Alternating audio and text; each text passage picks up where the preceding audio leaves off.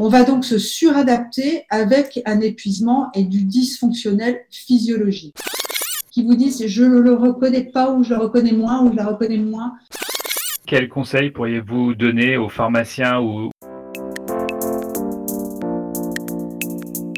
Salut, très heureux de vous retrouver pour ce nouvel épisode de Pharma Podcast, le rendez-vous des pharmaciens et de tous les acteurs de la pharmacie.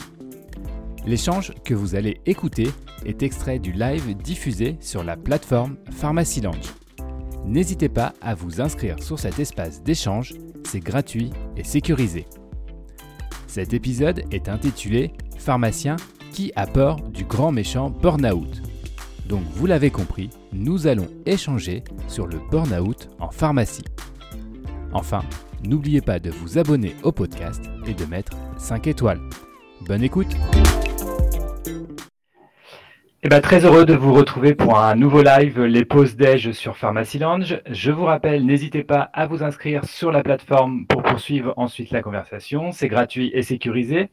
Alors, ce nouvel épisode est intitulé Pharmacien qui a peur du grand méchant burn-out. Donc, vous l'avez compris, on va parler du burn-out en pharmacie. Et quand je vous dis que je ne suis pas seul, je suis accompagné de Sandrine Fabre Rubenstein, cofondatrice de la société de conseil et d'accompagnement 600 Phoenix. Bonjour Sandrine, c'est un plaisir de vous retrouver de nouveau. Bonjour Romain, bonjour à tous, bonjour Fabrice. Bonjour. Et, bien évidemment, cet épisode ne serait pas possible sans le soutien de Fabrice, le CEO de Pharmacy Lounge. Bonjour Fabrice. Bonjour Romain. Une petite présentation, Fabrice? Mais avec plaisir, Romain. Euh, en quelques mots, d'abord, euh, ravi de tous vous accueillir sur Pharmacy Lounge. Ravi également d'accueillir euh, Sandrine Fabre-Binstein, qui est l'une des associées dirigeantes, donc, comme l'a dit Romain, de la société 600 Phoenix avec Sylvie Serre. Et ravi d'accueillir Romain, qui est donc pharmacien, chef de service à la Polyclinique du Parc à Lyon, et qui, vous l'avez compris, anime cette session. Pharmacy Lunch, je dois vous dire que ce n'est pas que des événements en ligne, c'est avant tout le premier réseau digital professionnel à destination de tout le corps pharmaceutique. Romain l'a dit, c'est sécurisé, c'est confidentiel. Ça rassemble les pharmaciens d'officine, les pharmaciens hospitaliers, les étudiants, les internes, les pairs de la profession. C'est un outil d'écosystème.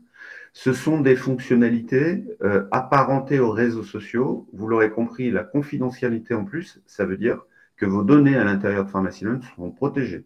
Vous naviguez en toute sérénité. C'est ça l'avantage. Et puis, euh, c'est totalement gratuit, je dois vous le dire, pour l'ensemble de la profession pharmaceutique, donc vous y rentrez sans aucune contrainte financière. Je, je, dois aussi, bah, je, vais, je dois aussi vous dire que je serais ravi que vous puissiez partager avec l'ensemble de, vos amis, pharmaciens, etc., pour qu'ils rejoignent Pharmacy Lunge, pour communiquer mieux, plus rapidement et de façon sécurisée. Je vais donc laisser de la parole à Romain et Sandrine, sans omettre de vous rappeler, je vous l'ai dit tout à l'heure, que cette session est enregistrée et sera diffusée par la suite en replay. Très bonne webconférence. À très bientôt Merci. sur Merci Fabrice pour cette présentation. Alors Sandrine, est-ce que pour commencer, vous pouvez vous présenter et présenter votre agence 600 Phoenix? Oui, alors euh, on a créé ce cabinet en 2017 avec euh, Sylvie Serre, parce qu'on a vu euh, les problèmes au, travail monter, et du coup on accompagne sous forme d'ateliers, formation, accompagnement individuel ou collectif, soit les organisations, les entreprises, et puis les personnes. Alors quand je dis les personnes, ça peut être des salariés, ça peut être des dirigeants d'entreprise, des chefs d'entreprise, des créateurs d'entreprise, pour prévenir pardon, euh, le burn-out ou si malheureusement c'est euh, arrivé, reconstruire la personne. Alors, on parle de burn-out aujourd'hui, mais est-ce que vous pouvez nous rappeler et nous expliquer un peu les fondements de cette maladie? Oui, alors en fait, c'est effectivement une maladie. Je vais mettre un PowerPoint pour illustrer. Est-ce que vous le voyez? Le PowerPoint, vous le voyez? Pour l'instant, non. Ah, euh, alors, pourtant j'ai les droits attribués. Hop. Alors, fenêtre. On y est presque. Voilà. Alors. Là, c'est bon. C'est bon. Voilà. En fait, le, burn-out, c'est euh, un événement sur une chronique euh, de temps qui est l'épuisement professionnel. Alors, ce que vous voyez à gauche, c'est une séquence est très très schématisée, alors surtout pour des pharmaciens, euh, c'est une séquence de stress normale, l'adrénaline, cortisol, sérotonine, tout ça se met en marche.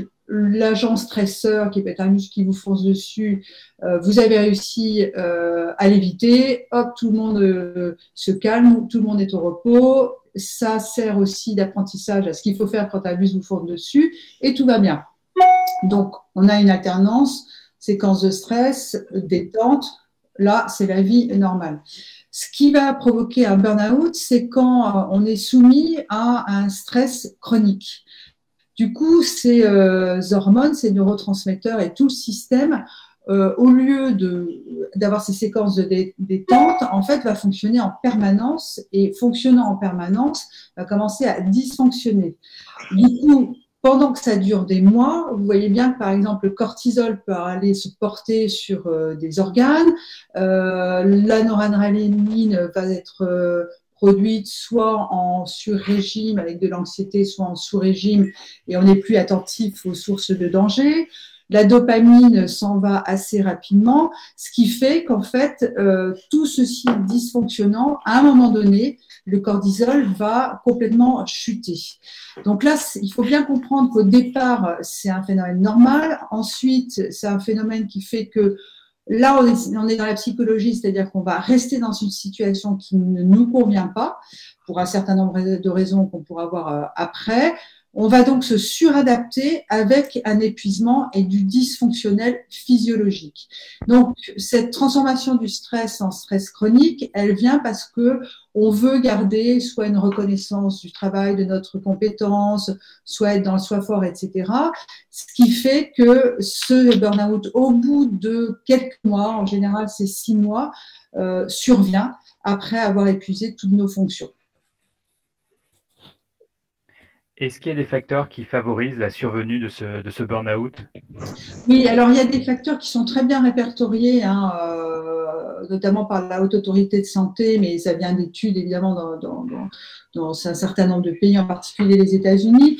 Alors là, je vous ai mis euh, les facteurs organisationnels de la Haute Autorité de Santé, mais aussi de Christina Masla, qui est une psychologue qui a beaucoup travaillé sur... Euh, euh, sur le burn-out et qui a d'ailleurs créé un euh, diagnostic dont se servent les médecins, puisqu'il n'y a que les médecins euh, en France qui ont le droit de diagnostiquer le burn-out. Donc, dans ces facteurs organisationnels, on viendra sur les facteurs internes à la personne. Il y a évidemment la surcharge de travail, tout ce qui est rythme de compétition, le manque de soutien soit de la part des pairs, soit de la hiérarchie, les problèmes dans la communauté de travail, les conflits, la mécommunication, euh, euh, les excès de responsabilité par rapport à l'autonomie de décision. Ça, c'est par exemple les injonctions euh, paradoxales. On vous nomme à des responsabilités plus importantes et en même temps, vous avez le droit de rien faire. Il faut demander l'autorisation à Pierre-Paul Jacques en permanence. Ça peut être aussi, et je crois que c'est dans le monde de la pharmacie assez prégnant, des contraintes liées à l'administratif, à la gestion, etc., qui font qu'on a un travail réel qui est empêché. Un travail plutôt qui est empêché, le travail réel ne correspond pas euh, au métier qu'on a, euh, entre guillemets, épousé. Alors, évidemment, dans, les secteurs de la santé, la confrontation à la puissance et à la mort, et puis le conflit de valeurs. Ça, c'est des facteurs externes. Il est euh, en particulier... Oui quelqu'un intervenait. Il y a en particulier en ce moment, en plus des facteurs sociétaux, euh, alors j'ai pas mis la guerre, mais du coup euh, je vais le mettre parce qu'évidemment ça crée un, facteur de stress permanent, donc euh, une possibilité de stress chronique chez la personne. Mais par ailleurs, il y a des facteurs euh, internes aussi ou personnels qui vont faire, alors évidemment la guerre, le Covid, on ne peut pas euh, y échapper comme ça, ça se saurait. Par contre, euh, là, il y a des facteurs internes qui vont faire qu'on va rester dans une situation qui ne nous convient pas. Je mets à part, mais bien sûr c'est important, tout ce qui va être facteur financier qui fait qu'on a besoin de travailler, encore que il peut y avoir dans ces motivations internes euh, par exemple, être force de la nature, être perfectionniste, digne de confiance, tourner vers les autres, un grand professionnel, euh, quelque chose qui va faire qu'on va rester dans cette, euh, séquence de, notre vie qui n'est pas favorable et qui est nocif pour nous. Et quand je parlais du facteur financier, il faut savoir qu'en France, c'est particulièrement prégnant parce que le statut du travail qui est mis au rang de valeur et le statut social fait que voilà le, la peur d'avoir un, revenu moins important, un revenu qui ne nous permette pas d'avoir les mêmes. Je fais une caricature, mais quand on y réfléchit, c'est assez euh, fort et quand on accompagne des personnes, c'est assez fort euh, quand elles ont besoin de, se reconstruire. Euh, voilà, ce facteur, ce facteur financier est important, mais repose sur des motivations qui remontent à plus euh, loin dans, euh, dans les injonctions euh, que, l'on a depuis l'enfance et avec la société. Il y a aussi un dernier facteur qui est, lié à des spécificités, comme par exemple les hauts potentiels intellectuels, que l'on retrouve aussi dans, dans des gens qui ont fait un burn-out. Je, fais un petit aparté. Si vous avez des questions ou des commentaires à faire, vous pouvez utiliser le chat qui est, qui est en ligne et on fera une petite session euh, questions-réponses euh, euh, au milieu de l'intervention et, à la fin de l'intervention. Sandrine, maintenant, le burn-out est installé. Que se passe-t-il? Comment s'en sortir? Alors,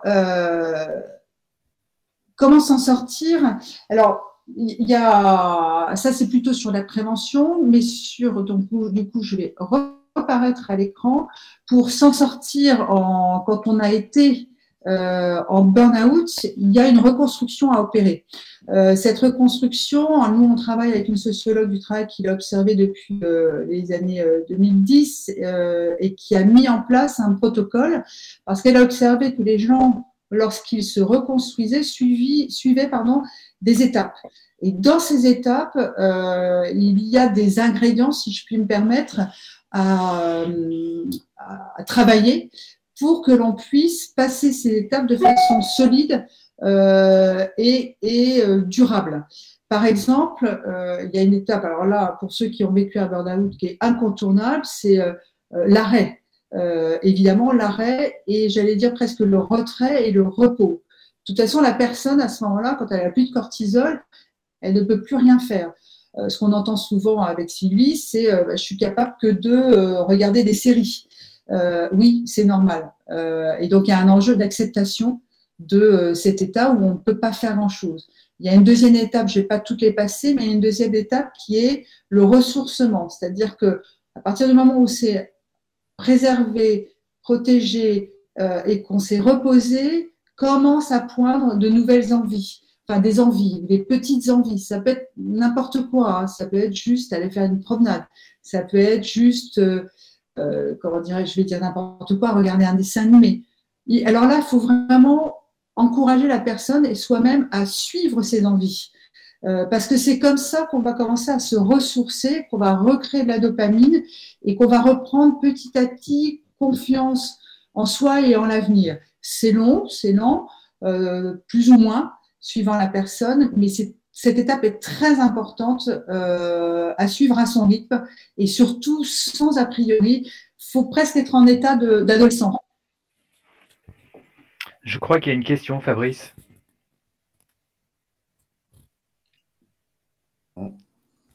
Oui, effectivement, une session de, une question pardon, de Sophie. Pourquoi les hauts potentiels sont-ils plus concernés?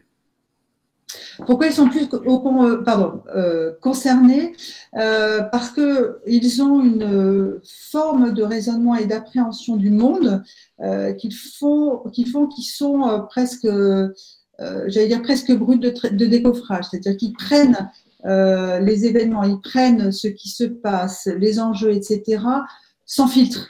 d'une part. D'autre part, en séquence de stress, ils vont déposer les choses, là aussi, sans filtre. Je fais des caricatures, hein, compte tenu euh, du temps qui nous a parti, des, schémas. Voilà.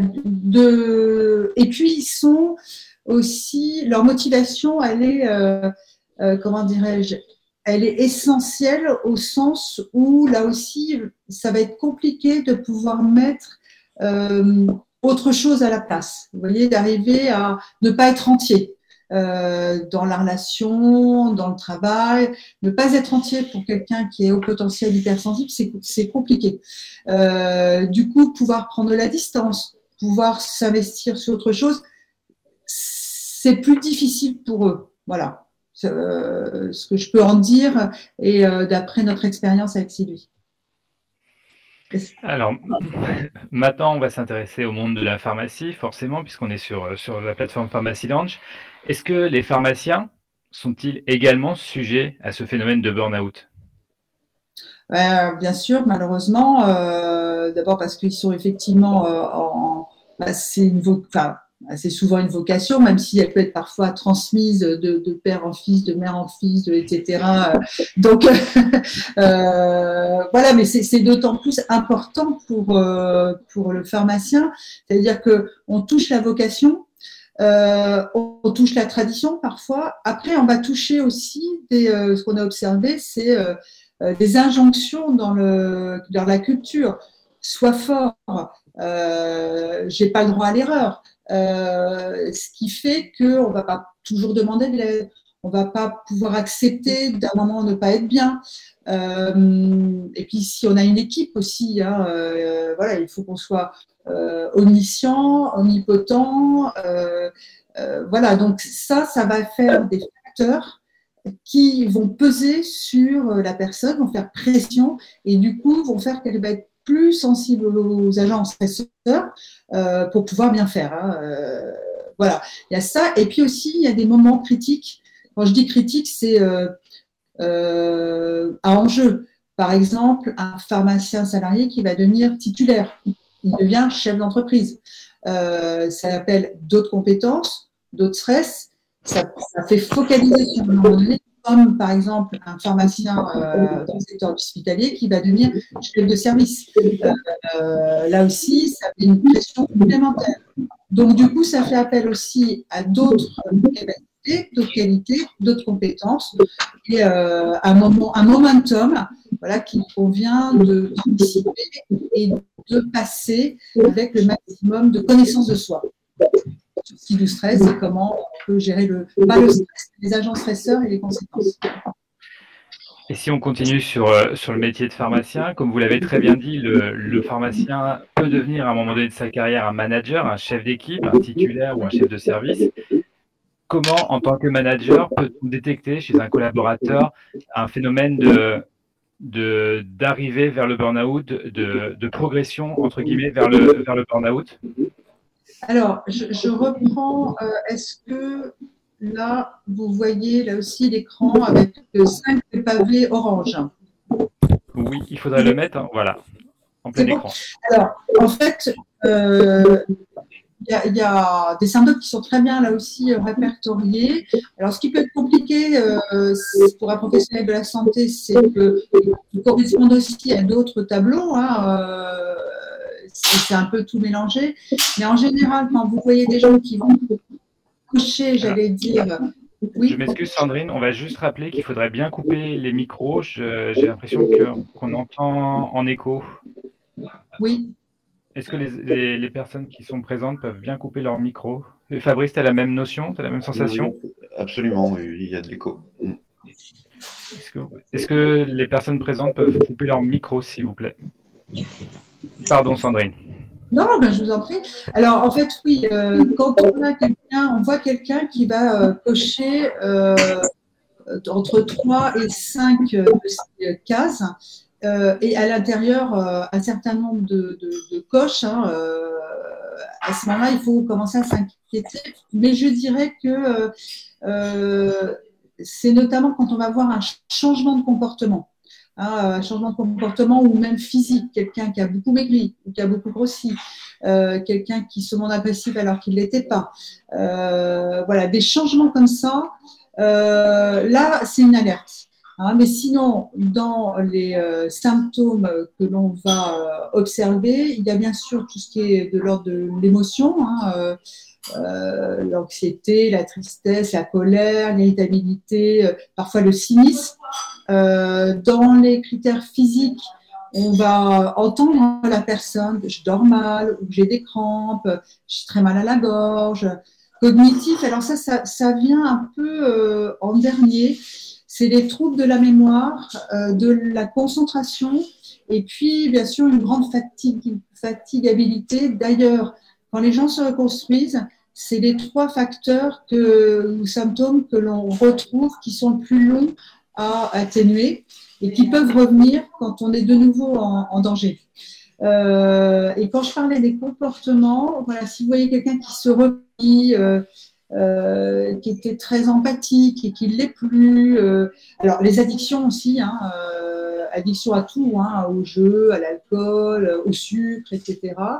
Ou, ou, quand vous voyez une baisse de motivation c'est pas forcément une baisse d'engagement, c'est juste que la personne est rentrée dans ce, cette phase physiologique qui fait qu'elle n'a plus euh, assez de cortisol. Enfin, elle n'a plus assez de cortisol. Le fonctionnement euh, physiologique n'est plus euh, entre guillemets fonctionnel. Voilà, mais le, retenez surtout, alors il y a tout ça, et retenez surtout quand vous voyez des signes qui vous disent je ne le reconnais pas ou je le reconnais moins ou je la reconnais moins, c'est plus la même. Voilà, là, il faut vraiment euh, s'inquiéter. Et pour conclure, Sandrine, quels conseils pourriez-vous donner aux pharmaciens ou aux différents acteurs de la pharmacie sur ce sujet bien spécifique du burn-out, sa détection et sa prise en charge? Alors, le, premier, c'est, euh, je sais que vous avez beaucoup de contraintes, donc euh, focalisez sur ce qui est en son pouvoir et ce qui se passe maintenant. Euh, parce qu'on peut avoir la peur de l'anticipation ou l'anticipation de la peur qui va faire pression. Et quand je dis focaliser sur ce qui est dans son pouvoir, je pense par exemple à l'administration. Euh, en interviewant en ce webinaire, quelqu'un qui est assez zen m'a dit bah, écoutez, lorsque on me demande quelque chose, si je réponds pas tout de suite, voilà, et puis, euh, assez souvent, bah, finalement, on ne me relance pas parce que ce n'était pas si important que ça. Bon, j'ai rien dit, mais bon, voilà. Euh, de ne pas rester seul et demander euh, de l'aide, s'entourer de pairs, de mentors, par exemple, hein, parce que ça peut nourrir la personne et lui donner la perspective. faire équipe avec ses collaborateurs. Alors, en se connaissant mieux soi-même, c'est-à-dire comment on réagit par rapport à l'autre, en connaissant les autres, les différences, et puis du coup, ça permet de, mieux communiquer, créer moins de tension, avoir plus de fluidité, euh, et notamment dans les moments sous stress. Euh, quatrième point aussi, c'est anticiper. On peut anticiper, savoir qu'à telle période, ça va être plus compliqué. Euh, et du coup, repérer ses besoins psychologiques pour installer un équilibre, des équilibres, et puis savoir jusqu'à quelle limite on s'arrête dans le sacrifice éventuel qu'on doit faire, momentané, euh, dans la satisfaction de ses besoins euh, psychologiques, physiologiques, euh, physiques, relationnels aussi, en repérant ce qui nous prend l'énergie, ce qui nous en donne, pour rééquilibrer aussi, et puis, euh, en repérant ce dont j'ai parlé euh, tout à l'heure, les limites, ce qui pourrait, pardon, nous faire dépasser les limites. Soit fort, soit parfait, fais plaisir, fais effort, dépêche-toi. Sachez souvent qu'on en poche plusieurs. Hein, euh, et donc, peut-être chez les pharmaciens, il doit y avoir beaucoup de soit fort, soit parfait, parfois du fait plaisir et fait effort. et puis, repérer ce qui peut faire stress chronique chez soi comment dirais-je, ça, euh, j'essaye de me remémorer des choses qui euh, euh, qu'on a observées. Là, j'en trouve pas spontanément. si, bah, par exemple, je vais prendre mon, moi, hein, exemple, sur un sujet de fond, pour ceux qui sont chercheurs, par exemple, certains peuvent avoir besoin de temps. Euh, et qu'on leur impose pas de délai. Alors c'est compliqué pour la pharmacie, mais pour ceux qui sont dans la recherche, peut-être c'est plus aménageable. Voilà. voilà, de regarder un petit peu ce qui, ce qui va faire agent stresseur. Voilà, ça peut être des types de personnes, hein, par exemple.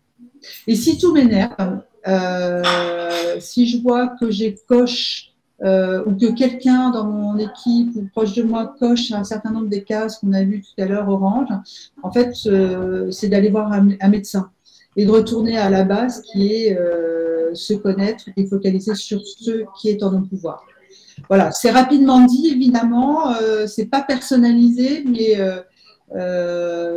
pour moi, ce sont les clés qui permettent d'anticiper, de prévenir. Mais rassurez-vous, Sandrine, c'était très clair. Euh, je crois que Fabrice, on a une question sur le chat. Absolument. Euh, il y a Johan qui pose une question, qui demande si vous avez des statistiques sur le burn-out à l'hôpital.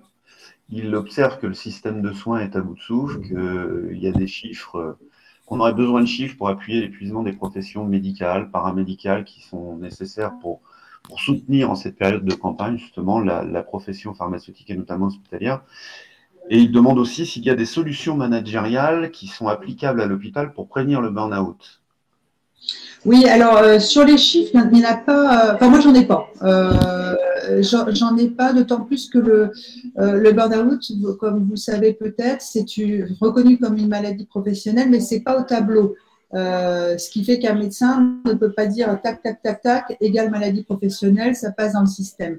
C'est-à-dire qu'il faut à chaque fois prendre son dossier soi-même quand on est en burn-out et aller le porter à la, CNA, à la CPAM il y, a, une enquête contradictoire avec l'entreprise, c'est compliqué. Euh, en revanche, ce que je peux vous dire, c'est qu'on travaille aussi avec une association qui s'appelle euh, euh Soit pour les professionnels de la santé, et ils sont extrêmement sollicités euh, pour des accompagnements psychologiques, pour des accompagnements comme les nôtres, euh, voilà. Donc il y a vraiment, euh, on a une permanence aussi sur le burn-out, enfin voilà, donc on, on, est de plus en plus sollicité. On accompagne depuis longtemps euh, euh, des, soignants. Bon, tout ce qu'on voit dans les journaux, tout ce qu'on lit dans les journaux, euh, c'est une réalité. Alors, la deuxième question, pardon, de Johan, c'était. C'était pour le management. Est-ce qu'il ah y a des, solutions managériales pour prévenir tout ça? Oui, il y a des solutions. Alors, nous, on travaille après. Euh, il y en a certainement d'autres, mais nous, on travaille avec un modèle qui euh, a été justement conçu par un psychiatre et un psy dans les années 80 à partir des comportements sous stress et la façon de euh, faire baisser le, enfin, pardon, de, faire baisser le stress et de faire surtout baisser les conséquences du stress pour la personne la, comment la rassurer, comment elle peut s'auto euh, quel comportement elle peut avoir, quelle pensée elle peut avoir, etc. La sortir en gros euh, du stress. Et ce sont des, c'est un modèle qui, qui, fonctionne très bien en particulier euh, en collectif. Pourquoi? Parce qu'il a été créé pour constituer des équipes d'astronautes. alors évidemment soumis à très grand stress, c'est pour ça qu'il a été euh, étudier et rechercher pour pouvoir, en collectif, devant des stress intenses et des stress inconnus, pouvoir faire équipe. Euh, c'est-à-dire comment moi je communique quand je suis en situation de stress à l'autre sans lui transmettre mon stress, comment je vois qu'il est en situation de stress et comment je peux arriver à le sortir du stress, comment moi-même j'arrive à me sortir du stress. Voilà, donc euh, oui, il y a des modèles qui sont, à mon sens, très adapté à euh, des configurations où on est de fait euh, soumis à, des stress soit chroniques, euh, soit intenses. Merci beaucoup Sandrine. Alors malheureusement, on va être obligé de, de, s'arrêter là, mais on peut poursuivre la conversation sur la plateforme Pharmacyland et notamment en allant sur le launch de, de, l'agence 600 Phoenix. Comme ça, vous pourrez éventuellement répondre à d'éventuelles conversations. Euh, on vous remercie euh, tous d'être venus pour cette, euh, pour, cette web conférence et on vous donne rendez-vous très prochainement pour un autre rendez-vous, les pauses déj. À bientôt. À bientôt, merci beaucoup. À bientôt, merci. Au revoir.